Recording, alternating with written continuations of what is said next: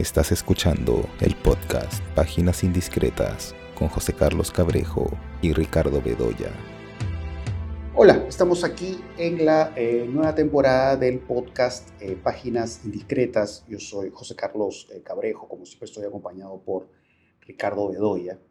Y ahora sí, por fin, tenemos la oportunidad de hablar de la película Barbie de Greta Gerwig, que al cierre de la temporada anterior no, lo, no lo pudimos hacer. Creo que habíamos comentado que las salas estaban muy llenas o algo así. Sí logramos ver Oppenheimer, pero en ese momento no logramos eh, ver Barbie. Y bueno, por supuesto también comentar eh, la última película de Wes Anderson, que es Asteroid City, en estos momentos que estamos grabando eh, se, puede ver en cartelera, ¿no? está, está en, su, semana de estreno en este, este momento. Y bueno, son un poco como comentábamos antes de empezar a grabar, claro, son películas que a su modo tienen cierta semejanza, ¿no? En cuanto a eh, crear este mundo como de maqueta, ¿no? Este, este mundo que es como una casa de muñecas, ¿no? En el caso de Barbie, lógicamente es comprensible porque es, el mundo que se trata de representar, el mundo de Barbie, eh, cómo cobran vida eh, estas casas o estos carros o estos muñecos, ¿no? Cómo, cómo se le da todo ese movimiento, ¿no? y hablar de casa de muñecas es, algo de lo que en los últimos tiempos he hecho referencia de manera recurrente, por lo menos con algunas películas de, Wes Anderson. Eh, y eso es lo que se ve justamente en, Asteroid City, ¿no? Digamos, estas, estos paisajes, estas carreteras eh, que hablan de este, este lugar, donde hacen una suerte de ensayo nuclear. Y claro, ¿no? hay, hay este lado de artificio que se ve en Asteroid City y que por supuesto se ve en eh, otras películas de Wes Anderson. Eh, de forma inicial, lo que yo podría decir de ambas películas eh, es que son películas que la verdad es que no me hayan gustado mucho, parezcan malas películas. Hay cosas que bueno, no, no, me, no me cuadran del todo de ambas películas. Eh, debo confesar que de ambas, la, película que me gusta menos es la de Wes Anderson. Eh, de hecho que Asteroid City es, una película fiel al, mundo de Wes Anderson, no solamente por los rasgos que he señalado, digamos, hace unos momentos, sino también, digamos, por, por esta esta obsesión, vamos a decir, compositiva, ¿no? la forma en que Wes Anderson juega con toda la cuestión eh, de la simetría. Em, pero siento que en Asteroid City me parece que ya seguía una suerte de extremo. Y un poco lo que he sentido es como cierto embotamiento con lo que suelo encontrar en el cine de Wes Anderson. Si uno ve esta película de Wes Anderson y la forma en que él, va colocando a los personajes, están colocados de una forma tan ordenada y la, manera, por ejemplo, en que usa estos travelings laterales o estos paneos, ¿no? toda esta manera en que él va trabajando el movimiento de cámara es siempre para lograr, digamos, eh, esta estética pues, eh, impresionante, llamativa, ¿no? pero que casi tiene un valor eh, en sí mismo, ¿no? digamos, todo este aspecto, todo este factor eh, estético. Eh, casi es una película en la que yo siento que los personajes, incluso podría decir los actores, parece que están casi como ahogados en ese orden. Entonces, a pesar de que, claro, la película tiene momentos humorísticos, tiene momentos insólitos, ¿no? estos personajes que viven en este lugar se enfrentan pues a situaciones inesperadas que no voy a decir cuáles son. Eh, pero la verdad es que no, no logré conectar con la película. Eh, es una película que te da la sensación de, estar viendo pues, eh, no una galería de fotos, de fotos muy bonitas. ¿no? que no tienen mucha fuerza y mucha energía. Entonces, digamos, es una película que al fin y al cabo me hace extrañar una película como El Gran Hotel Budapest, que creo que de todo lo que ha hecho Wes Anderson en los últimos tiempos, creo que es la película que más me gusta. Es una película fiel, digamos, a estos colores vibrantes, estos colores intensos, estos colores eh, saturados. También encontramos en Gran Hotel Budapest todo este juego con la simetría. ¿no? Pero creo, creo que hay un mayor sentido de la aventura y creo que hay un mayor sentido de crear personajes que realmente son encantadores. ¿no? Por supuesto que está toda esta estética de casa de muñecas que mencionaba hace un rato, pero siento que eso funciona muy bien en una película como Un Gran Hotel Budapest y acá, a mi gusto, no funciona prácticamente nada. Entonces, la verdad, es, es una película que le he visto, por decirlo de algún modo, como en frío. ¿no? es como no... Sí, por supuesto me llamaba la atención la estética de la película, eh, la, forma en que juega con la profundidad de campo y la forma y la manera en que se preocupa por, por ir colocando los objetos en los personajes. Pero hay una rigidez que me parece que eh, afecta eh, gravemente la película. en comparación, la película de Greta Gerwig, Barbie, pues me parece una película, no me parece del todo lograda, pero es una película más entretenida. Creo que si hay algo que yo puedo destacar de la película de Greta Gerwig es eh, el personaje Ryan Gosling, ¿no? que de alguna manera cumple un rol de villano. Creo que lo hace muy bien, ¿no? Tiene un sentido del humor, ¿no? y un sentido un poco también de la, de extravagancia, ¿no? Sobre todo cuando lo que vemos en Barbie es que hay, estos tránsitos, ¿no? Hay esta tierra de Barbie y a la vez los personajes pueden tener la capacidad de, entrar a este mundo real que es el mundo tal como lo conocemos. creo que el personaje de Ken, este personaje interpretado por Ryan Gosling, creo que le da cierta fuerza, pero que en otras partes me parece que la película no tiene. Para empezar, podría decir que una de las cosas que menos me han gustado de Barbie son las que tienen que ver con el inicio. El inicio es muy interesante porque, digamos, es toda una lavada de cara a Mattel, porque película apunta a mostrar a Mattel como si fueran abanderados eh, de cierta representación importante de la mujer. Muchos podrían decir que más bien tradicionalmente lo que ha hecho Mattel es eh, encorsetar a, Barbie en ciertos roles, ¿no? Pero digamos, esa lavada de cara Mattel que ves al inicio de Barbie me pareció un acto absolutamente eh, descarado. Em, es interesante, por supuesto, y ahí poco podríamos hacer un paralelo con, con la película de Wes Anderson, ¿no? Como, como, ya, como ya lo decías un buen rato, le dan vida, digamos, a estas casas de juguete, a estos eh, espacios eh, de juguete. Pero a la vez hay algo muy curioso en esta película y es eh, la forma en que transmite sus ideas. Por supuesto, son ideas que claramente podemos vincularlas a una óptica eh, feminista.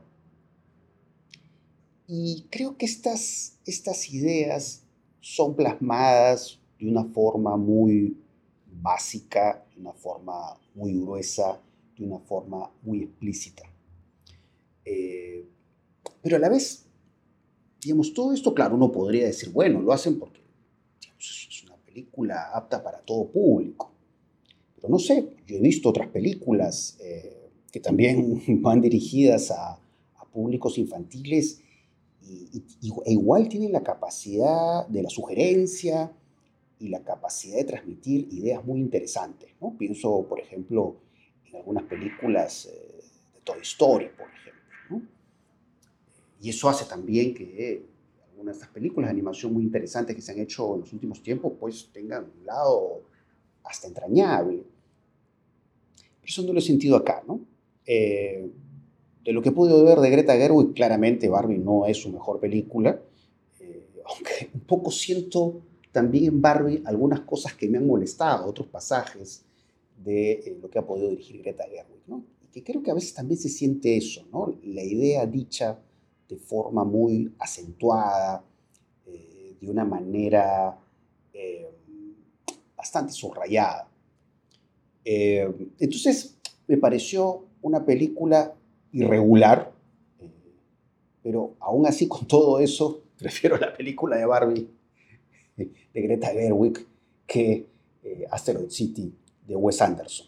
Pero bueno, no sé, no sé a ti Ricardo, ¿qué te parecieron ambas películas? Sí, yo coincido contigo, ¿no? Creo que Barbie, después de todo, que es una película muy mediana, pero eh, me parece mucho más viva, ¿no? Mucho más, eh, a ver, mucho más activa, mucho más, a ver, pegada que, que Asteroid City, que es como esta especie de manierismo congelado, ¿no? De vuelta a, lo que ya habíamos visto antes en Wes Anderson, pero llevado a un extremo ya casi de abstracción absoluta, ¿no? Porque, a ver, lo que pasa en Wes Anderson, las, películas más interesantes de Wes Anderson, eh, los Tenenbaum, ¿no? Eh, el, fantástico señor Fox, eh, el Gran Hotel Budapest, son películas que pueden estar también obsesionadas con la simetría y con la rigidez, y con esta idea de construir retablos, ¿no? Y este cuidado fetichista en los objetos puestos en el centro del encuadre y dividir el encuadre en la regla de los tercios, ¿no? Eh, ¿no? Esta especie de construcción casi maniática, ¿no? Geométrica, hecha con compás y escuadra. Pero ¿sabes qué cosa? En cada una de esas imágenes hay una intensidad interior, ¿no? Es decir, cada encuadre tiene su propia modulación y una intensidad interna. Por más de que esté totalmente parametrado, ¿no? Hay ahí carreras, eh, acciones, eh, dinamismo, ¿no? Eh, puntos de vista que se van estableciendo, por ejemplo, el señor Fox que va vigilando, ¿no? o en, Hotel Budapest todos los movimientos internos en el encuadre, ¿no? De los personajes que van en profundidad de campo van en, diagonal, en fin, en, las diferentes líneas, digamos, compositivas que pueden haber en la acción. Pero aquí no, aquí lo que se siente es que todo está sometido a una suerte de cálculo absoluto, de diseñado en un storyboard hecho en un papel milimetrado, ¿no? Y, que se convierte en camisa de fuerza. En camisa de fuerza de todo, de los actores, por supuesto, eh, pero también de los movimientos de cámara que se sienten que están hechos así con perfecta, ¿no? Eh, con esa perfección casi inhumana que deseca las cosas, ¿no? Que las vuelve, las vuelve, no sé, pues mortecinas, espectrales, ¿no? Entonces, eh, sí, yo creo que, que Asteroid City es una película que, teniendo tantos elementos estrafalarios, ¿no? Y pudiendo haber sido una sátira absurda, ¿no? Eh, en realidad termina por congelar todas las posibilidades que tenía, ¿no? Porque claro, lo que vemos es, es eh, extraterrestres, eh, naves eh, espaciales, este, el asteroide que, está convertido casi en un fetiche, este, estos, estos militares extraños, ¿no? los chicos, ¿no? Que, observan el cielo y que no sé qué. Todos elementos pudieron haber juntos, pudieron haber creado una, una situación interesantísima, que yo creo que es lo que está en la cabeza de Wes Anderson. Pero claro, él tiene que imponer esa mirada absolutamente, a ver, disciplinaria sobre su material, ¿no? Eso yo creo que, afecta muchísimo a la película. En Car Barbie también, también de alguna manera impone un discurso disciplinario, ¿no? Eh, pero, pero digamos que hay más, eh, hay más carne en, en Barbie, ¿no? También los escenarios, la escenografía es perfectamente artificial, eh, y está ofrecidas como tal, ¿no? No hay ninguna eh, pretensión de realismo, ni mucho menos, ¿no? Eh, hay un aire pop descarado y abierto y gozoso, ¿no? y pero claro, eso tiene que estar combinado con, digamos, con el mensaje bien pensante y, y del aire del tiempo, ¿no? sobre todo el discurso de América Ferrera, ¿no? Que que, es el que tal vez ejemplifica mejor eso, ¿no? Eh, pero sí, como tú dices, hay personajes que sí son, están, son muy divertidos, ¿no? Que, que, están en el mundo de la comedia, ¿no? Eh, como el personaje de Ryan Gosling, pues, ¿no? Este, este macho que solamente existe en la medida en que, es admirado por, por las mujeres, ¿no? Que es mirado por otros. Es un personaje que existe para, para los ojos de, otras personas, ¿no? Eh, que es muy divertido. Eh, y que por supuesto termina absolutamente deconstruido, ¿no? Por todo lado. Eh, entonces, creo que Barbie es una película que, como tú dices, es, eh, es Mattel a la vez alabándose y flagelándose, ¿no? lo cual, por supuesto, es, es, como esta especie de doble rostro de la empresa. Es una película planificada y planeada, con un marketing extraordinario y muy exitoso, ¿no? Es eh, esta película que dentro de la lógica de Mattel es mejor entregársela en manos de, a ver, de un director, una directora y un guionista que son prestigiosos, que vienen del cine independiente americano, ¿no? Eh, que últimamente además están nominados al Oscar y ya son unas figuras célebres de la industria, ¿no? Como Noah Baumbach y, y, Greta Gerwig, ¿no? Y entonces, claro, es, a ver, ese marqueteo, ¿no? Entregado a dos nombres de prestigio, ¿no? Y dos nombres de prestigio que, por supuesto, tampoco quieren, digamos, eh, entrar en un lodazal publicitario, ¿no? Sino que toman distancia de esa posibilidad, ¿no? Y entonces hacen una película que está apelando a los discursos de identidad de, nuestra época, ¿no? Entonces, pero, pero a la vez es un juego, ¿no? Es un juego. Eh, y es una y referencia, por supuesto, a las películas que la propia Greta Gerwig ha reconocido, ¿no? La obra de Jack Demy, ¿no? Películas, las películas rosa de Jack Demy, ¿no? Pero claro, por supuesto, Jack Demy tenía una capacidad expresiva y una imaginación y sus películas tienen una belleza, ¿no? Extraordinaria que no la tiene, no la tiene Barbie, ¿no? Eh, pero en fin, eso después, ¿no? Eh, son esas operaciones de marketing descaradas que eh, de pronto pues tienen un relieve dentro de una lógica de una lógica de la cultura fan y de la cultura pop que es, que es la cultura de hoy, ¿no? Sí, ¿no? y además es una película que tiene un, un final, yo diría, bastante conciliador, ¿no? Sí. Que, bueno, no está, no está mal, pero a lo que voy con esto es que finalmente Barbie tiene un cierre que logra que sea una película que le puede gustar a cualquiera. Ah, sí, claro. puede gustar a alguien que, digamos, puede creer en ideas feministas, pero también a uno que no, ¿no? Porque, digamos, todos hacen las paces, incluido Mattel, ¿no? Claro. Todos pisan love. Entonces, eh, digamos, en el fondo no hay mayores riesgos en Barbie, ¿no? Eso es un poco lo que quiero apuntar. No, no, claro. Entonces, está, es una construcción tal en la cual sí hay momentos ingeniosos, chistosos, de hecho, uno de los momentos que más, más me dieron risa de Barbie es este en el cual el personaje Margot Robbie reflexiona sobre su belleza, si es bella o no es bella. ¿no? Y sobre la muerte también, ¿no? Es muy interesante. Sí, claro, ¿no? hay un momento en el que se, introduce una voz en off, ¿no? ah, sí, sí. Creo que es a nombre de la productora, que si no estamos de acuerdo con, esa opinión. Entonces, tiene esos momentos que son momentos muy sencillos, pero que siento que tienen mucho más vida que la película de Wes Anderson. Sí. Eh, y además esa, esa, esa, onda de Margot Robbie y de Ryan Gosling de tomarse el pelo a sí mismo, ¿no? Evidentemente están jugando con sus propias imágenes y eso. Entonces, eso le da gracia a la película, ¿no? Sí, pues, ¿no? Es jugar con su mito, ¿no? El, mito de la estrella. Claro. Entonces. Eh, el, el, protagonista de Drive eh, convertido en este, en este, en este fantoche, ¿no? Claro, claro, ¿no? Sí, ¿no? Y además, bueno, he visto todo un merchandising que ha habido de la película, ¿no? Con frases de la película.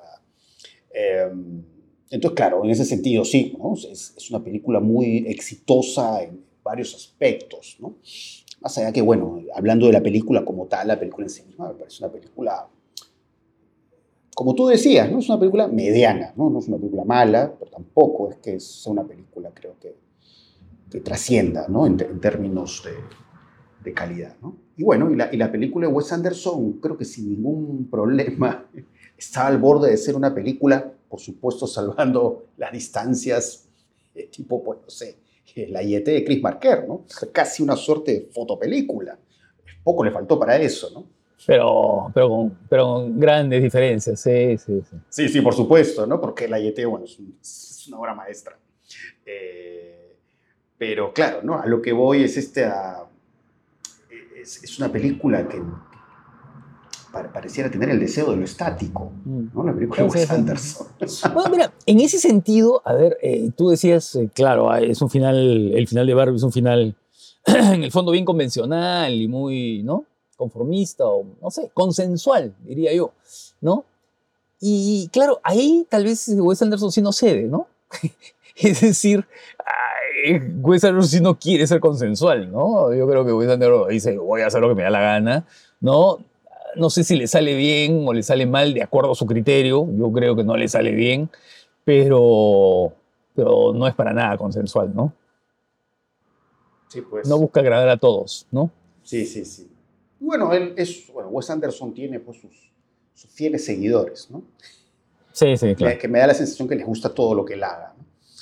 Pero honestamente creo yo que esa es la, creo, me parece que es la peor película que le he visto a Wes Anderson. Eh, la película anterior creo que es La Crónica Francesa, que tampoco me gustó mucho, pero tenía momentos Pero que tenía logrados, momentos ¿no? interesantes, Tenía claro. momentos claro. poderosos, ¿no? Entonces, Los bueno, momentos del ciclista, ¿no? En, Sí. este, en, este, en esta Francia así soñada, ¿no? La provincia francesa, así un poco, ¿no? sí. Aludiendo al cine de los años 30, ¿no? El francés del cine de los años 30. Entonces, nada, espero que, bueno, Wes Anderson tenga que hacer otra película, se desmelene, ahí- ¿no? Salga de esa leído- rigidez. Por ahí, por ahí leí que está preparando una película fantástica, una película con ingredientes de terror. Ah, interesante, ¿no? ¿Cómo, cómo, cómo él haría Sí. eso, no? Habría que verlo, Mm. ¿no? Eh, pero bueno, ojalá que, que alce vuelo esta vez. Sí, no, la verdad sí ha sido, ha sido una película decepcionante Asteroid City. Bueno, ¿qué más? Bueno, la, semana pasada eh, terminó el, Festival de Cine de Lima. Eh, bueno, por mi parte puedo destacar algunas películas eh, que han estado en la competencia, ¿no? En particular, quiero hablar de películas que han estado tanto en la, en la competencia de ficción como en la competencia documental, ¿no? Quiero hacer solo un comentario breve, ¿no? Sobre algunas de las películas que más me han gustado. Eh, de la competencia de ficción, creo que la película que más me ha gustado ha sido Los Delincuentes de eh, Rodrigo eh, Moreno. Es una película muy curiosa porque, digamos, parte de una trama que podría desembocar, digamos, en una cinta criminal, ¿no? Una cinta que tiene que ver con robos en bancos, ¿no? Que eso, pues, se ha hecho mucho en la historia cine, ¿no? Porque parte con eso la película de Rodrigo Moreno, parte de un robo en un banco que implica a personajes que trabajan eh, en un banco. Además, creo que Rodrigo Moreno contó que se inspiró en una película de Fregonese, creo que se llama Apenas un delincuente, ¿no? Creo que incluso él quería hacer como un remake, pero al final no, creo que por no, no pagar derechos, digamos, partió un poco de esa premisa y, e hizo pues otra, otra historia, vamos a decir. Eh, pero digamos, ¿cómo sobre, sobre estos, estas figuras, estos elementos que uno puede asociar a, a ciertos componentes de género, cómo, cómo la película adquiere otra ruta, ¿no? Es una ruta muy interesante, ¿no? Por un lado, este asunto de los dobles, ¿no?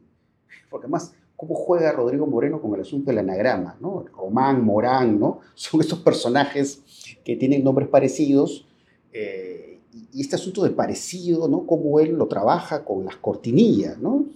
Poner a los dos personajes en el campo visual haciendo exactamente lo mismo e introducir estos personajes en sus rutinas, ¿no? Que siempre se ven expuestos a, a situaciones eh, repetitivas, ¿no? Este personaje que es que, padre, una familia, donde hay un hijo que a cada rato le pide un vaso de agua, ¿no? O un personaje está que mueve la, la silla vieja del banco, ¿no? Hay como esta idea de la repetición. Que creo que tiene que ver con cierta idea de la rutina. Y que, eso se refleja muy bien en, una frase que dice un personaje. Que dice algo así como, este, ¿qué prefieres? Este, ¿Vivir acá encerrado en, este banco 25 años o vivir tres años en la cárcel. Y de ahí disfrutar de lo robado, ¿no? Entonces, hay toda esta escena que muestra un personaje, digamos, para introduciéndose en el banco para hacer el robo, ¿no? Es muy interesante cómo trabaja ahí el asunto de la composición Rodrigo Moreno, porque la cámara siempre está detrás de rejas, ¿no? De alguna manera casi la visión del banco como una prisión. o ver nuestra vida cotidiana de esa forma, como una prisión. Hay un personaje en, una cárcel que lo dice, ¿no? Eso es lo que dice que la gente está presa en los celulares, está presa en los dispositivos móviles, ¿no?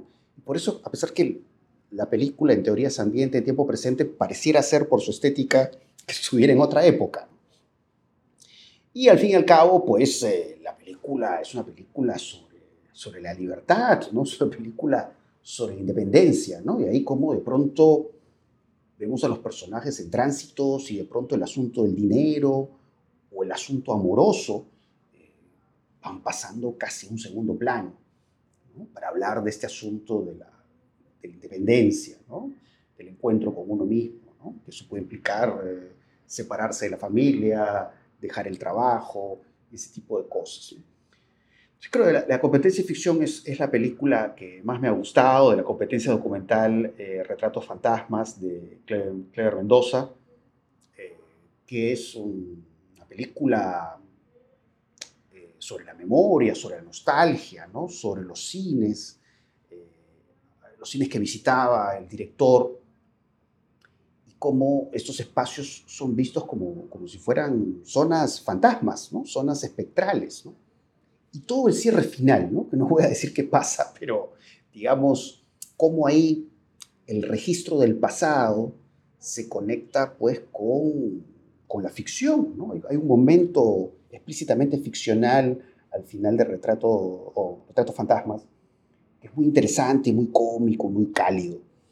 Eh, y en general de, de, las competencias de ficción y documental, bueno, podría mencionar otras películas que me han gustado. El Juicio, que es una película de tres horas, ¿no? que, se, se, abordan estos juicios que también se vieron en esta película Argentina 1985. ¿no? Un poco es, ese hecho histórico, ¿no? donde se ve el juicio a Videla y otras personas eh, que desde el poder en Argentina pues, cometieron violaciones a derechos humanos. Eh, aquí son tres horas de material de archivo, esos juicios, y hay detalles, hay formas de mostrar a estas personas en los juicios eh, que van derivando en un relato del horror, que, resulta bastante inquietante y bastante conmovedor. Entonces me parece que en el juicio hay una manera muy acertada y efectiva de, eh, de ordenar la información y exponernos a toda esta situación.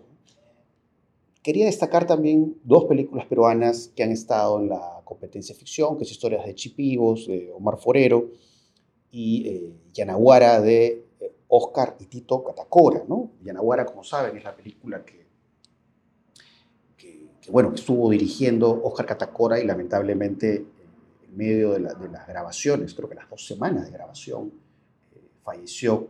Entonces, la película ha podido ser terminada por su tío, Tito Catacora y me parece que es una película eh, que se toma bastantes riesgos, de hecho que tiene muchos elementos en común con eh, y Pacha.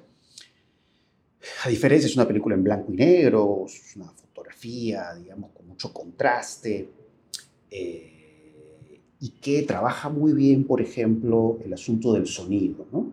El, ruido del viento, el ruido de la lluvia, ¿no? y cómo ahí la película te sumerge, digamos, en, esta situación trágica que viven los personajes.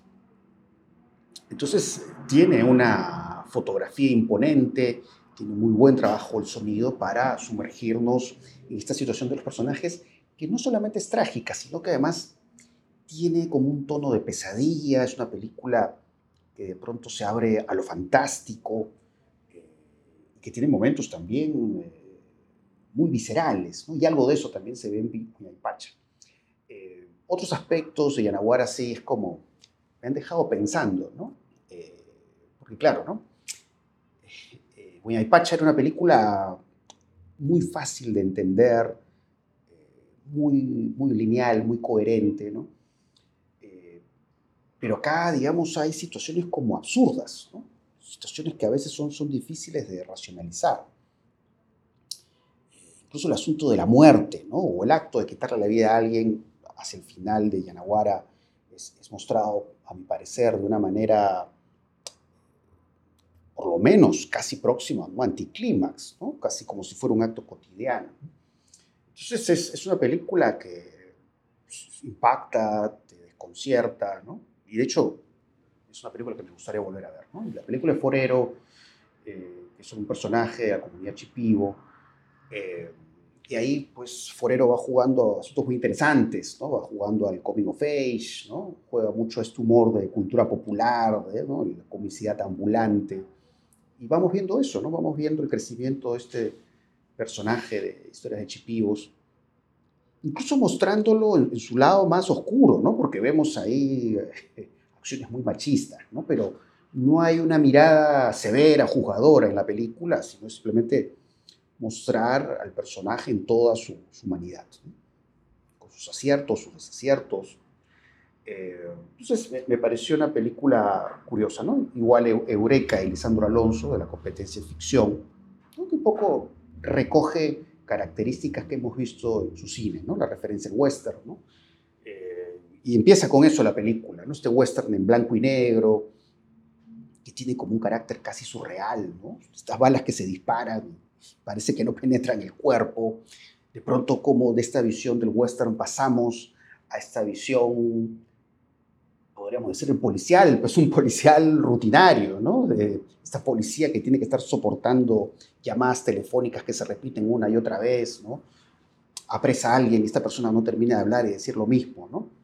Este asunto de la repetición y al final cómo se abre, vamos a decir, a lo mítico mágico, ¿no? Eh, la posibilidad, digamos, de mutación, de transformación, ¿no? Y con estos rasgos que caracterizan a Alessandro Alonso, ¿no? Que lo hemos visto eh, en su cine, ¿no? El trabajo con los tiempos muertos, eh, el trabajo con estos encuadres dilatados, ¿no? Pero que en muchos casos terminan transmitiendo cierta sensación de angustia. Igual que con Yanaguara, Eureka es una película que a mí me gustaría eh, volver a ver, ¿no? Y, tratar de, de, procesarla más. pero bueno, esas son un poco las primeras películas que se me han venido a la cabeza de lo que he podido ver tanto en la competencia de ficción como en documental. En tu caso, Ricardo, no sé cuáles son las películas que más, más te han gustado de, estas competencias. Mira, a ver, em, yo haría más bien la agrupación por algunas películas que me gustaron en varias secciones, porque tienen puntos en común. Em, a ver, la película que me gustó más de todo el festival fue eh, Hojas Caídas, ¿no? La película de Aki Kaurismäki, pero eso podemos conversarlo después. Em, yo te diría que de la competencia de ficción, la película que más me gustó fue Los Delincuentes, de Coincido Contigo, ¿no? Y que tiene, a ver, un vínculo eh, con una película que pasó en, en la sección de aclamadas, que es la última película de Wim Wenders, que es eh, Perfect Days o Días Perfectos, ¿no? Aunque estilísticamente sean muy distintas, aunque narrativamente sean muy distintas, aunque el argumento sea totalmente distinto, el tratamiento totalmente distinto, todo distinto, creo que son dos películas en las que los personajes ¿no? Eh, tratan de encontrar la libertad, pero para encontrarla necesitan transgredir algo. ¿no? Eh, transgredir la ley, en el caso de los delincuentes, es decir, robar un banco, ¿no? Y en el caso de Perfect Days, eh, separarse de la mirada, digamos, normalizadora de la sociedad, ¿no? Es decir, dedicarse a hacer una labor, un trabajo despreciado, un trabajo que podría resultar bajo y sucio, o que es considerado así por la sociedad, ¿no? pero que es una forma de redención, ¿no? Que es una forma de redención para el personaje y es una forma de encontrarse consigo mismo y es una forma de encontrar una propia, su propia libertad dentro de ese mundo urbano, o más bien deshumanizado, ¿no? Y en los delincuentes pasa una cosa parecida, ¿no? Este personaje que luego de cometer esa infracción, ¿no es cierto?, va hacia, otra, hacia otro lugar, hacia un lugar de libertad, un campo a ver, en el campo, ¿no? Para, para vivir otra, otra vida, otra experiencia, ¿no? Entonces, creo que son dos películas ahí que tienen ese, a ver, tienen esas, eh, eh, coexisten en las películas estas dos dimensiones, ¿no? Estas dimensiones de lo alto y lo bajo, ¿no? Lo limpio y lo sucio, lo legal y lo que puede resultar repugnante, ¿no? Eh, vivido por personajes que lo hacen de un modo consciente y voluntario, ¿no? Para poder ser ellos mismos, ¿no?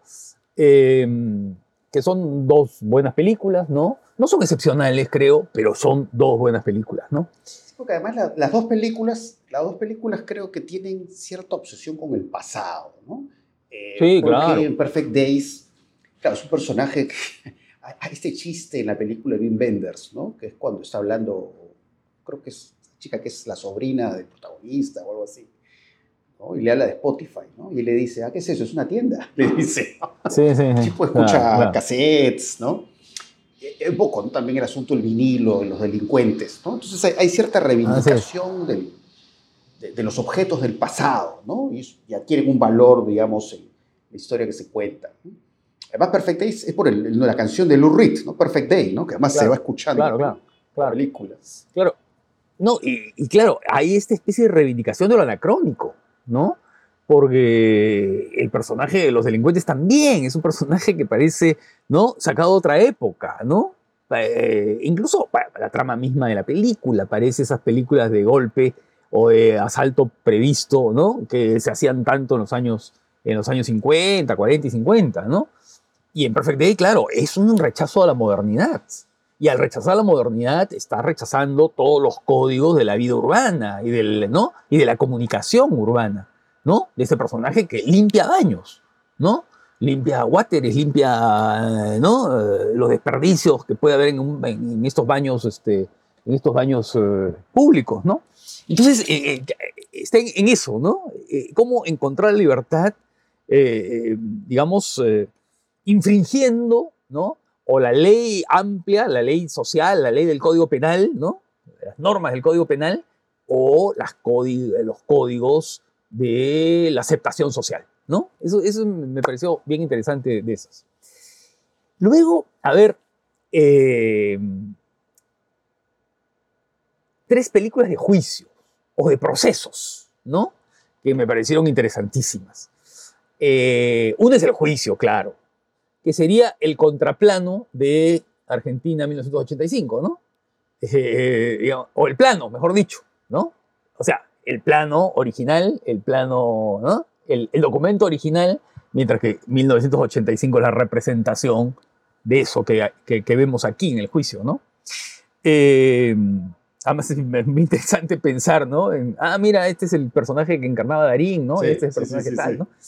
Eh, y claro, y esos, esas tres horas que tú mencionas eh, son tres horas en las cuales la película va construyendo a partir de 500 horas de grabación, va construyendo un relato, ¿no? Un relato emocionante por momentos, con suspenso en otros, ¿no? Eh, eh, sí, todo el tiempo estamos como sometidos a estos, a ver, estas modulaciones del documental, ¿no? Y de la exposición, pero también a este pico de emociones que puede haber en, un testimonio terrible, esta mujer que además eh, que cuenta esa historia del parto en el auto, que también se, se ve en 1985, pero que, aquí lo vemos en el original, ¿no? Eh, eh, y claro, esa película que te agarra, pues, ¿no? Esos tres, tres horas son absorbentes, ¿no? Sí. La otra película de juicio es Anatomía de una caída, ¿no? Que estuvo en la sección en la sección aclamada, que es la película que ganó la Palma de Oro, ¿no? La Palma de Oro. Y que es una película eh, especialmente interesante, ¿no? Porque, claro, es una película que a partir de un caso que podría ser como para Netflix, ¿no? Está, este, de pronto alguien muere misteriosamente, un hombre que se cae de un, ¿no? De un, en, una casa, ¿no? Eh, se cae y que no se sabe si se ha caído accidentalmente, si ha sido empujado, si algo ha pasado. No se sabe si ha sido un homicidio, un suicidio, ha sido un accidente, ¿no? Y entonces eh, todo se centra en el personaje eh, de, la esposa, ¿no? Y poco a poco la película, conforme vamos tratando de elucidar, digamos, qué pasó en esa situación, ¿no? Vamos descubriendo como capas que se superponen, ¿no? Eh, en torno a la figura de esta mujer, ¿no? descubrimos su sexualidad, descubrimos este, eh, su, su, extrañeza, digamos, su, ¿no? Ella es una especie de, ella es una mujer alemana que vive, ¿no? que vive en Francia, ¿no? Eh, y que además eh, no se expresa bien en francés, ¿no? Y en consecuencia ya eso trae una distancia una diferencia con el mundo que la está juzgando, ¿no? Eh, ha tenido un pasado particularmente complicado, digamos, desde el punto de vista de la fidelidad conyugal, ¿no? tiene, tiene, un hijo, ¿no? Un muchacho, un niño, digo, ¿no? Un niño que tiene un problema visual, ¿no? Y que no ve bien, pero, pero en realidad tiene una mirada esclarecedora, ¿no? Es decir, hay una serie de capas y contradicciones en la película que la hacen especialmente interesante, ¿no? Eh, y, es eh, una película dirigida por Justin Triet, ¿no? Em, que tienen, pues, no es la típica película del juicio, ¿no? Eh, ah, digamos, tradicional, ¿no? Sino que hay toda una visión sobre eh, la Francia de hoy, ¿no? Y la situación de las mujeres y los extranjeros, ¿no? En, una sociedad particular. Eh, y la otra película de proceso es el caso Padilla, ¿no? Eh, que no es un juicio, no es un juicio formal, pero es una autocrítica ante una especie de tribunal hechizo, ¿no? ¿no? En la Asociación de Escritores en Cuba el año 71, ¿no? Berto Padilla, que había sido el poeta que escribió, que publicó este libro llamado Fuera del Juego, ¿no? Y que es eh, mal visto por el régimen por esa razón, ¿no? Por estar fuera del juego justamente, ¿no? Eh, luego de, haber estado en manos de la inteligencia, ¿no? Él y su esposa, ¿no? Eh, sale a dar esta autocrítica a decir, en otras palabras, hoy soy el villano de la historia, ¿no? Y soy un miserable, ¿no? Y soy este, un contrarrevolucionario, y soy un traidor a la patria, ¿no? Y soy lo peor, ¿no? Bueno, y ese testimonio que estuvo, digamos, eh, no sé, prohibido, en todo caso, traspapelado, metido en un cajón bajo siete llaves durante muchísimos años, durante varias décadas, de pronto lo podemos ver ahora, ¿no? Y entonces, claro, ver a este tipo sudoroso, inquieto, incómodo, ¿no? Eh, hablando de sí mismo, humillándose, pero dando la apariencia de que es lo correcto, que está haciendo lo bueno, que se está depurando, que se está limpiando, ¿no? Que se está redimiendo con ese con esa especie de silicio que se está poniendo en público, es terrible. ¿No? Es terrible. La verdad es que es una película que te descoloca, que te hace sentir mal, que te da vergüenza ajena, ¿no? Sí, me hizo recordar esta película de los Nizza, ¿no? ¿Te acuerdas de esta película de los Nizza que también es un juicio, que son con material de archivo? Claro, claro, sí. No me acuerdo el nombre ahorita, pero, es un poco esa situación. Eso, el juicio estalinistas. Sí, ¿no? bueno, ya, el, proceso, pues. El, claro. Sí. Eh, te declaras no, terrible, culpable, ¿no? Sí, sí, sí. y, y, ahí un poco, como la película de Tres también hay como una dimensión actoral de puesta en escena, ¿no? Porque da la sensación de que está pues actuando para decir algo que no es, ¿no? Porque la película de Triet justamente habla de eso, ¿no? Porque por eso se hace mención a obras literarias, ¿no? Un poco esta diferencia de, qué cosa es lo real qué cosa es lo contado, o lo que tú cuentas, qué tanto puede alterar eh, la representación de los hechos, ¿no? Eh, porque ahí, claro, la película de Triet tiene una preocupación similar a la que podemos encontrar en una vieja película como Rashomon de Kurosawa. Eh, hay un hecho, hay un crimen de pronto, eh, pero cómo el relato va transformando eso en otra cosa. Entonces, ¿acaso los relatos que hay en los juicios también son ficciones? Eh, y, y, esa preocupación está en la película de Triet y podríamos llevarla también a el caso Padilla. Ah. Y en la película de Triet, en Anatomía de una caída, el personaje interesantísimo es el del fiscal, ¿no? Ese fiscal que a partir de cualquier cosa comienza a construir una historia y a, acusar, ¿no? Sí, Y, a tratar de crear un relato de lo más coherente y además posible, ¿no? Porque tú dices, sí, este tipo puede tener razón, está llevando las cosas al límite, pero su lógica es una lógica perfectamente coherente, ¿no? Entonces, y, y- y- y la película se mueve en medio de la ambigüedad, ¿no? Esa ambigüedad permanente, incluso el final, ¿no? El final que parece resolver cosas, en realidad también es un final ambiguo. Deja puertas ¿no? abiertas igual, ¿no? Eh, Deja puertas abiertas, deja dudas, ¿no? Claro. Es eh, especialmente interesante. Y ahí eso es lo que separa este tipo de películas de, de, de los documentales de Netflix, pues, ¿no? De estos documentales en los cuales, eh, en fin, no es que se resuelva todo, porque a veces son casos que están abiertos, ¿no? Claro. Pero en los cuales se machaca tanto sobre determinadas ideas que ya tú dices, bueno, ¿no? Eh, ya, ¿no? Por más que no esté claro, ya me lo aclararon, ¿no? Ya, ya, me- ya, ya hay una línea de, de posibilidad que está recontra explicada, ¿no? A ver, y, de, y en, la, en la sección de competencia documental, claro, lo que más me gustó fue tengo, eh, el, eh, Retrato de Fantasmas, claro, y El Juicio, ¿no? Creo que esas son las dos Sí, películas que más me las- interesaron en esa sección. Eh, porque Retrato de Fantasmas es una película sobre, claro, sobre la nostalgia, ¿no? De tu vida, de tu, de tu ciudad, de, de lo que ha cambiado en tu ciudad, ¿no?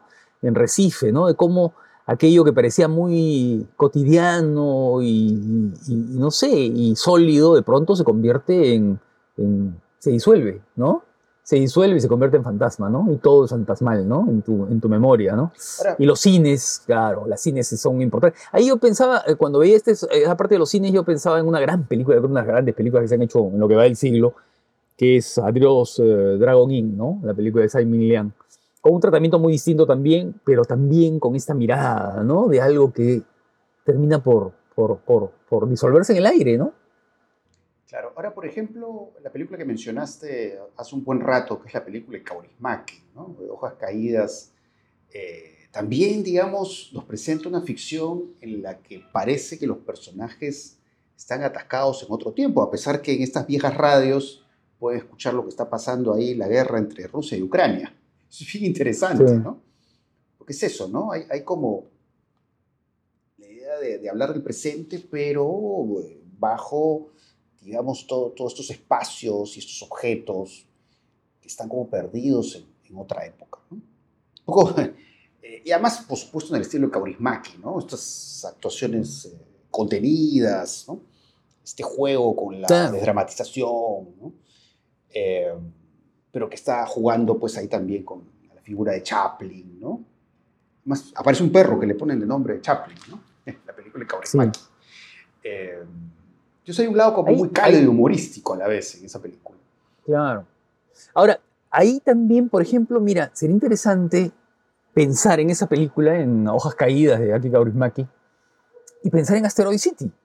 Cómo son dos directores que tienen, a ver, un estilo muy notorio, muy marcado, ¿no? Al que van volviendo una y otra vez en sus películas, pero fíjate la diferencia, ¿no? Aquí, mire, mira tú cómo eh, los personajes también son impávidos. Así como en Astro City puede haber una explosión nuclear ahí atrás, ¿no? Y la gente se queda mirándolo así con, con el rostro inexpresivo. Aquí, ¿no? También los personajes están totalmente inexpresivos, ¿no? Absolutamente inexpresivos. Sea que canten, sea que celebren, sea que estén tristes, sea que estén alegres, ¿no? Están impávidos, siempre impávidos. Pero fíjate cómo ahí lo que hace Aoki Kaurismäki es insertarlos dentro de una situación, entre, en situaciones y en una dramatización y en una puesta en escena que va, a ver, por un lado va jugando a casi a lo distópico, ¿no? o sea, está en un mundo aislado, encerrado, en el que de pronto hay una guerra que va llegando por como información cotidiana, ¿no? ¿no? Pero por otro lado, esta especie de, a ver, de tristeza profunda, ¿no? Por el hecho de ser dos personajes que se quieren encontrar, pero que pasan una serie de cosas que hace que se separen, ¿no? Es decir, de pronto un accidente, una hoja de papel que vuela, o que se cae accidentalmente al suelo, hace que estos personajes de pronto se separen, ¿no? O otras cosas que no quiero revelar, pero, ¿no? Pero dos personajes que, ah, que ¿sabes qué? Y ahí está la referencia al perro, a Chaplin, que son dos personajes que hacen recordar a los, a los protagonistas de Luces de la Ciudad, ¿no? Son personajes que están juntos, pero que en determinados momentos no se pueden ver, ¿no? Porque no la ciudad y es ciega, ¿no? Y hay también en ellos una separación, ¿no? Ellos se separan, ¿no? Y luego se vuelven a reencontrar en otras condiciones. Entonces, ese lado de, eh, a ver, de por un lado una atmósfera media distópica, por otro lado esa ternura de la relación entre dos perdedores, entre dos marginales, entre dos víctimas de, de, qué, de la, de la, no sé, de la, del sistema capitalista, ¿no es cierto? Son despedidos además de una manera arbitraria, de una manera brutal, de una manera un poco abusiva, ¿no? Y se quedan en el aire, ¿no? Y entonces estos personajes que, sin embargo, van trazando entre ellos líneas de emoción, ¿no? Líneas de emoción. Y creo que además con mucha conciencia, así como, a ver, este, Wes Anderson tiene conciencia de lo que están movilizando, ¿no? Eh, como, como puesta en escena, que también, han visto tú las referencias que hay a, películas, ¿no? Al dinero de Robert Bresson, ¿no? Esta idea del dinero que hace mover la máquina, ¿no? Y que sin eso, que el dinero de alguna manera va a provocar la inserción en el sistema, pero también la expulsión del sistema, ¿no? Y cómo el dinero va de alguna manera creando una narrativa de desgracia en los personajes, ¿no? Eh, pero también el breve encuentro, ¿no? Que es la ficha que está en el cine, ¿no? El breve encuentro de esta película de David Lynn, ¿no? Que claro, el de ellos siempre son breves encuentros, ¿no? Eh, entonces, eh, hay una conciencia muy clara de esto y es, a mí me parece la mejor película sin duda del, y, por, y de lejos del festival. Seguida por otra película, a ver, que también se puede hablar juntas de ellas. Yo las vi el mismo día, además. Las vi una detrás de otra. Que es El Sol de Porvenir, la película de Nani Moretti. ¿Y por qué las uno, no? ¿Sabes por qué? Porque creo que son dos películas de dos autores muy coherentes que retoman su mundo, ¿no? Que lo prolongan, lo desarrollan y que en el fondo nos están diciendo mira, en esta época a nosotros, nosotros podemos hacer lo que nos da la gana, ¿no? Y queremos hacer esto, y queremos seguir haciéndolo, ¿no? Y en eh, tanto en uno como en el otro hay eso, pues, hay una especie de sol de esperanza, ¿no? El sol del porvenir que se, que se pone, en el caso de Kaurismaki, esa imagen final de ellos caminando y él preguntando, ¿cómo se llama tu perro? Chaplin, ¿no? Porque después de todo, Chaplin es inmortal, ¿no? Y entonces Chaplin va a marcar el futuro de ellos, ¿no? Este reencuentro entre el hombre pobre y marginal y la, y la ciega, entre comillas, simbólica, ¿no? Como en Luces de la Ciudad. Y en el caso del Sol del Porvenir, esta idea del cineasta que, a ver, que es bien interesante Moretti, ¿no? Porque Moretti es eh, un director de cine, pero es un director de cine que siempre ha hablado de su mundo, de su actualidad y de la vida política, ¿no? Y aquí lo que va haciendo es imaginar cómo se puede reescribir la historia, ¿no? ¿Qué hubiera pasado si el Partido Comunista en el año 56, durante la invasión a Hungría, ¿no? De la Unión Soviética, ¿no? La intervención, este, hubiera tenido otra actitud, ¿no? Eh, y bueno, eh, de alguna manera eso habría que imaginarlo, habría que pensarlo, ¿no? Y claro, en, la película más conocida de, Moretti, que es Caro Diario, él en algún momento dice, ¿no? Eh, aludiendo a las películas en las que se ven a estos personajes que fueron jóvenes en el año 68, jóvenes rebeldes en el año 68, y que luego en las películas italianas de los años 70, ¿no? Este, 80, aparecen como burgueses acomodados y lamentan, ¿no? Cómo la vida los ha llevado a eso y se quejan y lloran. Y él dice, no, dice, ¿no? Yo siempre, nunca grité las consignas incorrectas, siempre grité las consignas correctas y ahora soy un cuarentón espléndido, ¿no? Y ahora está ya a punto de tener 70 años, ¿no? Eh, o ya los tiene, no lo sé. Eh, setentón, pero sigue siendo un setentón espléndido, ¿no? Sigue, de alguna manera, teniendo confianza en, en, eso, en la posibilidad de que aunque sea en la imaginación, el mundo puede ser mejor, ¿no? Y entonces su película va jugando con esas ideas, va pasando del presente a la representación del pasado, ¿no? y por supuesto baila, ¿no? Y hay esas coreografías que siempre hace él, que son coreografías que no son de musical ni tienen la perfección del musical, pero que siempre están, ¿no? Que ya estaban en cuatro pisos, que están en la película sobre el Papa, ¿no? En, en Habemus Papam, ¿no? Y que son esos momentos jubilosos, ¿no? En los cuales se sale el sol del porvenir, ¿no? Entonces son dos películas que tienen mucho que ver, porque en un momento en el que el cine de autor está en crisis, ¿no? Ellos agarran y dicen, no, nosotros somos autores y aquí está nuestra, nuestra película de esperanza, ¿no? Eso es bien interesante. Sí, la, la película de Moretti es, es, una de las películas que más me ha gustado de todo lo que he podido ver en el festival. Es, en efecto, es una película muy luminosa, ¿no? Y, y no lo digo necesariamente por la fotografía, o sea, es, hay, hay una luz ahí, eh, hay, hay, una energía en la forma de representar la vida, ¿no? Y por supuesto es muy interesante cómo en esa película Nani Moretti, digamos, como tú dices, ¿no? El, personaje de, Moretti, ¿no? interpretado por Moretti, pues lógicamente está hablando del mismo, ¿no? de, su vida como cineasta. Eh, y este asunto de, hacer las cosas bajo sus términos, ¿no? porque claramente lo presentan a su personaje como un personaje obsesionado, ¿no? porque pues, la, la, la, película que puede hacer será perfecta, ¿no? y cómo eso le, le puede traer problemas eh, matrimoniales, por ejemplo, ¿no? medios que él no puede entender, ¿no? porque está tan metido en su mundo, en cómo quiere hacer las películas, ¿no? incluso intenta una llamada a Martin Scorsese, ¿no? Para que le pueda dar un consejo. Y hay una escena que es muy buena en, la película de Moretti, que es cuando hay una pareja que se está peleando, ¿no? Y es como que él interviene, ¿no? Y es casi como si les dictara un guion, ¿no? Para que ellos digan las cosas y puedan solucionarse entre ellos, ¿no? Entonces es casi que, digamos, la idea del director que maneja su película, pero que también de alguna manera quiere, quiere manejar el mundo, ¿no? Y hay esta secuencia también que es muy graciosa, que es la reunión con los directivos de Netflix.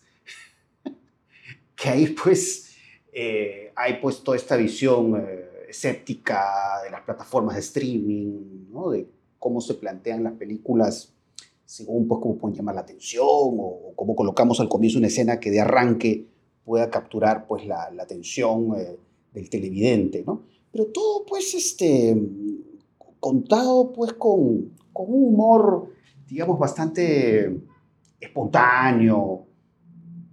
Y eso es lo que se siente, ¿no? Se, se siente como una película eh, pues, muy auténtica.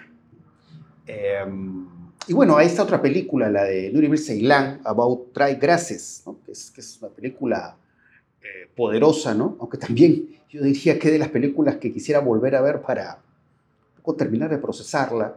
Una película larga de 3 horas y 20 minutos. Eh, sobre este profesor ¿no? que vive en un pueblito ahí remoto en, Anatolia. Eh, y claro, ¿no? vemos un poco al, al, personaje atrapado en sus rutinas, pero claro, estas rutinas son mostradas pues a través de estos eh, de, de, de, estas representaciones del espacio, es un espacio amplio, nevado, eh, y que muestran pues esa, esa disconformidad, disconformidad, ¿no? es un personaje que, que parece que está padeciendo una vida que le parece pues eh, indeseable, ¿no? El personaje habla de, de, vivir en la ciudad, ¿no? Y tiene esta relación muy curiosa con una niña, ¿no? Que es la alumna que tiene en el colegio, que además es un personaje que va a tener una relevancia al final de la película, que no voy a decir cuál es. Es un detalle muy curioso, ¿no? Porque me hizo recordar este clásico de Visconti, Muerte en Venecia. ¿no? En Muerte en Venecia está este personaje de Bogart, ¿no? que se obsesiona con este personaje Tazio, que es este bello niño, ¿no? o como que él cree que, digamos, la belleza máxima suprema se encuentra concentrada en este niño. Eh, y en el caso de esta, esta película, eh, de alguna manera, digamos, hago esta relación a propósito de cómo este personaje, el profesor, a través del personaje, esta niña, es como que quiere de alguna manera encontrar un significado en su propia vida él espera respuestas, ¿no? o él espera un entendimiento de su, de su, existencia, ¿no? a partir de, del personaje de esta niña. ¿no? Eh, y hay otros diálogos, son diálogos densos, son diálogos que tienen que ver con asuntos de actualidad, sobre la idea de cambiar el mundo tal como es, que van, van revelando ¿no? ciertos detalles del personaje, porque es como un personaje que tiene este lado gris, este lado eh, misántropo, podríamos decir. Em, y eso, ¿no? Es, es, una película, sé, que me, me, movió bastante, ¿no? Que me dejó pensando mucho. Pero bueno, e, esa película no sé qué te pareció. Sí, sí, sí, claro. También, ¿no? Me parece una película sólida, buena, uh, poderosa, ¿no? Sí, sí. Eh, densa, compleja, ¿no? Y claro, lo que más me gusta de la película es justamente esa ambigüedad que tiene, ¿no? Este personaje, eh, la relación con la niña es una relación especialmente interesante, ¿no?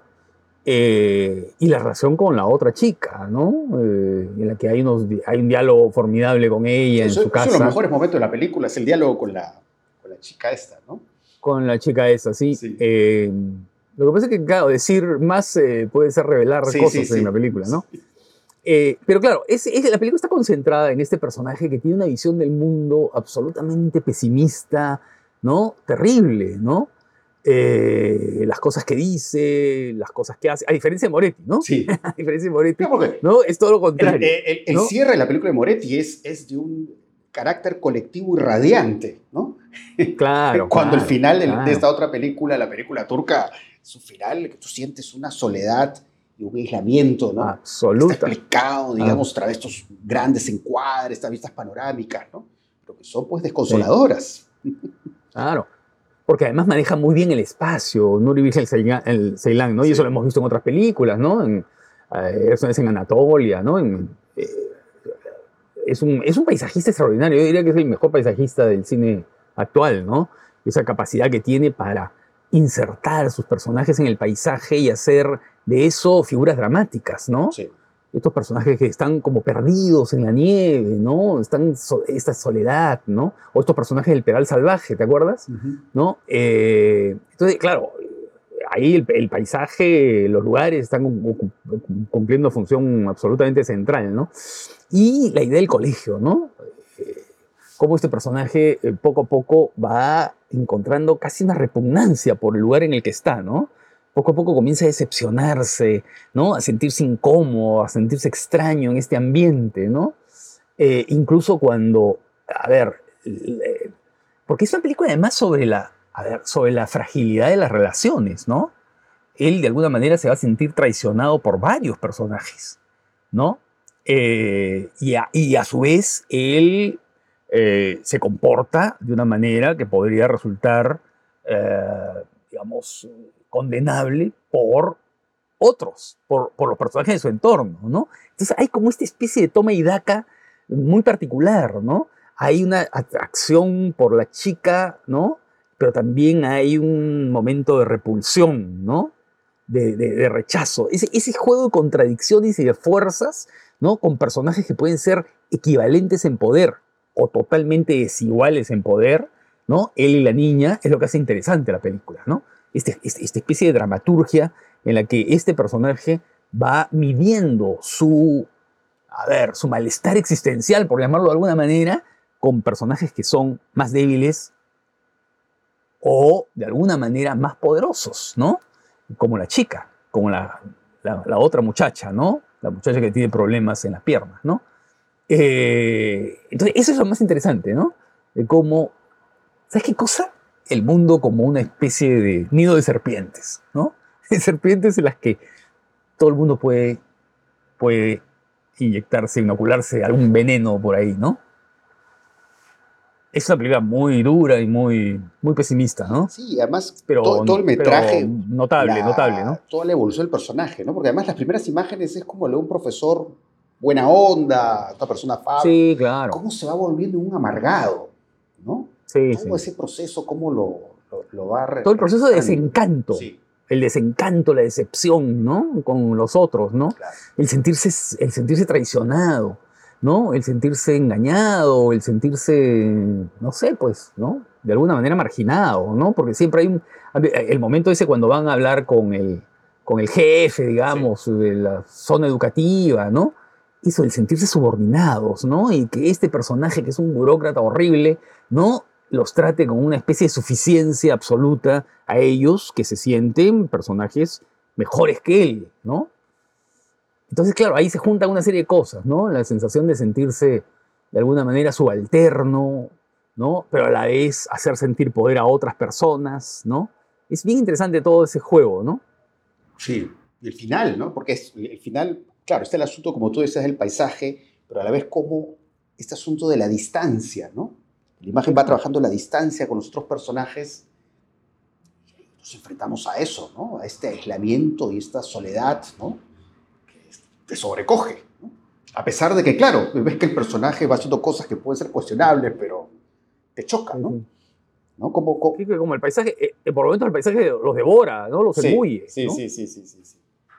Entonces sí, es, es, es, es de los títulos más, eh, más impresionantes que he visto en esta última edición del Festival de Cine de Lima.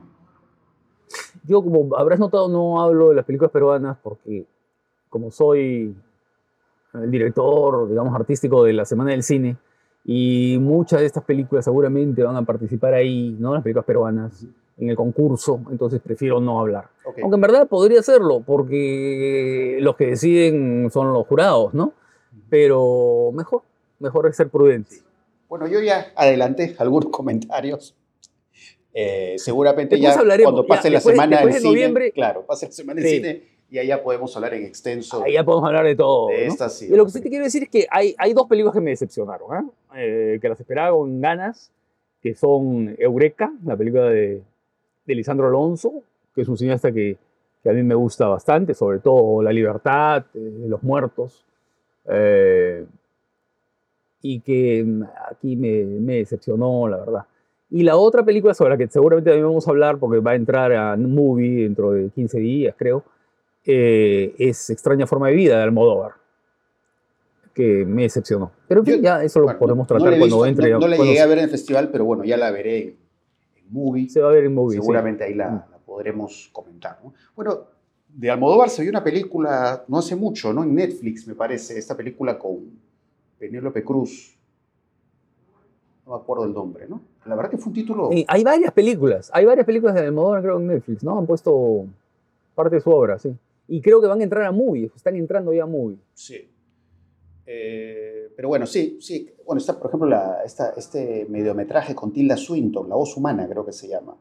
Eso está en movie. Ah, La voz humana, claro, que es el cortometraje, claro. Sí. Igual que esta, que también es corto, ¿no? Sí. Duran media hora más o menos. Sí. Pero sí, ¿no? me acuerdo de esta película, no recuerdo el nombre, esta película sobre que encuentran restos, ¿Cuál? este, restos. Ah, Ocios, ya, ¿te ya, acuerdas? claro, sí, este, claro, sí, sí, claro. La, la película más reciente, la, el largometraje, el último largometraje Sí, que es el hecho, último ¿no? largo que para mí fue decepcionante, no, no. A mí me parece interesante. Así- es un, así un melodrama raro. No que me gustara mucho, pero me pareció interesante, ¿no? A mí el lado de Almodóvar que me gusta es ese, ese lado... ¿Sabes que me gusta más el Almodóvar de ahora que el Almodóvar antiguo? Ah, mira. ¿no? que es el de las primeras películas, ¿no? Eh, eh, yo prefiero el Almodóvar, no sé, lo siento mucho más maduro, mucho más así, sin necesidad de hacer mucho espaviento. No, la película que tú te refieres con eh, Penélope Cruz es Madres Paralelas. Madre paralela, sí. Madres Paralelas, ¿no? Pero a mí, por ejemplo, una película como Julieta, ¿no? Eh, la piel que habito, eh, Los abrazos rotos, son películas que me gustan mucho, ¿ah? Sí, Dolor y Gloria también me parece una película. Sí, Dolor y Gloria y creo que- La piel que habito creo que de, de- de lo que he hecho en los últimos tiempos creo que son las que más me gustan. Eh, son fantásticas, ¿no? El, el asunto metaficcional y, eh, digamos, Mira, estas situaciones extremas de sí. los personajes, ¿no? A mí desde La Flor de mi Secreto hasta, ¿no? Eh, me comienza a gustar mucho más Almodóvar. Eh, aunque claro, en la primera época también hay películas que me gustan mucho, ¿no? Me- eh, la Ley del Deseo, La ley por del deseo ejemplo. es de esa época probablemente la que más me gusta, ¿no? o qué he hecho yo para merecer esto, ¿no? Que también me, me- me gusta, Mujeres al borde de ataque de nervios también, pero prefiero La flor de mi secreto, Carne Trémula me parece notable, notable, notable, ¿no? Eh, en cambio, no me gustan La mala educación, por ejemplo, no, no, Los amantes pasajeros tampoco, ¿no? Es un cineasta, pues, pero de todas maneras me parece un cineasta interesantísimo, ¿no? Sí. Pero Extraña Forma de Vida, que es este mediometraje último, la verdad, no me, no me convenció. Pero ya hablaremos Sí, de eso, lo sí, podemos lo, desarrollar. lo veré ahí en movie Eh, hacia el 15 creo que se estrena, el 15 de septiembre creo que se estrena en Movie, eh, más o menos, por ahí. Sí, sí, sí. Bueno, eh, espero que les haya gustado este episodio y ya nos estaremos escuchando en una próxima oportunidad. Chao.